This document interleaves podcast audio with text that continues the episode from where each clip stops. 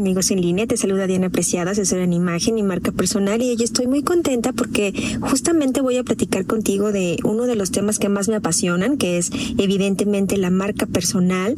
Pero la marca personal es aquella o, o enfocándome a aquello que deja una huella en la mente de los demás.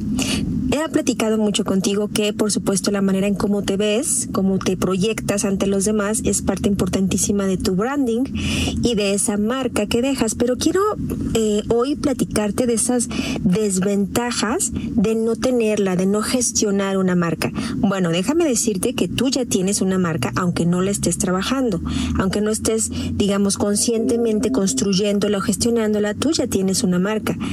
Pero, ¿qué desventaja hay de no gestionar y de que esa marca no sea lo que yo quiero que proyecten los demás. Primero, es que no te vas a diferenciar de los demás.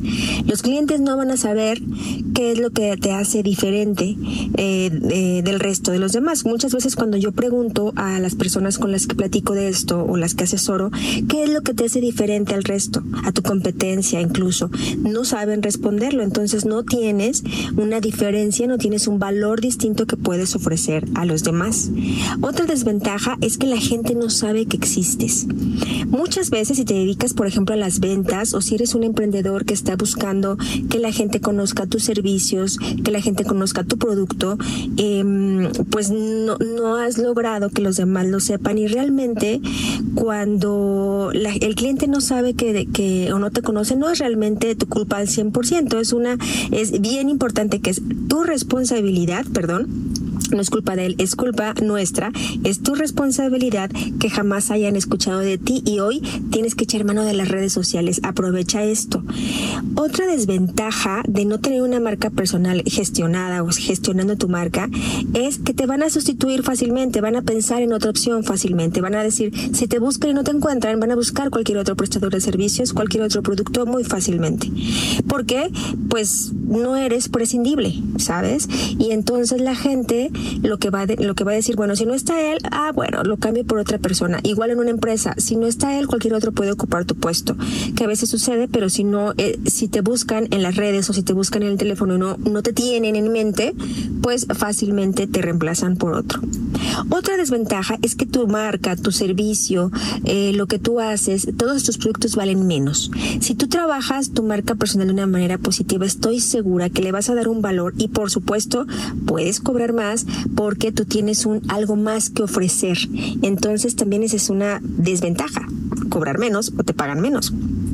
Otra desventaja es que vas a, competir solamente por precio, no por valor. Muchas veces me dicen, oye Diana, es que a mí no me gustan las ventas, no me gusta andar de casa en casa, no me gusta estar buscando a la gente, no me gusta estar mandando correos, no me gusta. Si tú tienes una gestión positiva de tu imagen, sabes que la gente te va a buscar aunque tú no te muevas eh, a hacerlo.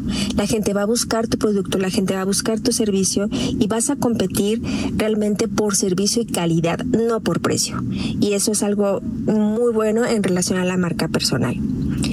Otra cosa de otra otra desventaja es que la gente cree que te puede superar o copiar fácilmente lo que estás haciendo.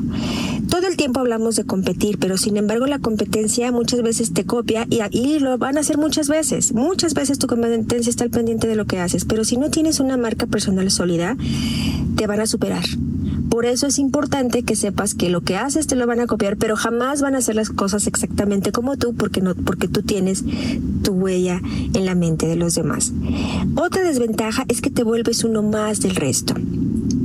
Si no tienes una marca personal, vas a ser del montón, es decir, una opción más entre un mar de profesionistas que estudiaron lo mismo, un mar de profesionales que diseñan, que hacen lo mismo, pero eh, lo importante es que tú sepas que pues eh, puedes, lo peor que te puede pasar es ser uno más en relación a la marca personal. Otra desventaja es que no eres atractivo para las grandes empresas, para los grandes compradores, para los grandes corporativos, para los grandes empresarios o los grandes líderes. No generas interés, no eres atractivo.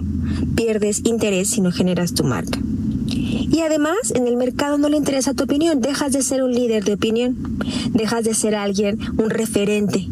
Entonces la gente no va a pensar dentro de tu industria en ti, ni siquiera en tu opinión, no, te van a, a, pedir absolutamente nada que tenga que ver con una opinión tuya que valga la pena. Si no tienes una marca personal sólida, tu industria no va a saber de ti, ni tus clientes, ni tu competencia de una manera positiva. Por eso, la gente lo que busca es eh, buscar o lo que yo te pido, lo que yo te invito, es a que empieces a crear y a posicionar tu marca personal en tu sector, con tu producto y en tu industria. Es bien importante que lo tengas en, claro porque no hay mejor manera de generar una marca personal que dejando una huella en la mente de los demás. Nos escuchamos la próxima semana, eh, arroba Dianpre en Twitter, en Facebook Diana Apreciado y en Instagram Diana Imagen y Branding.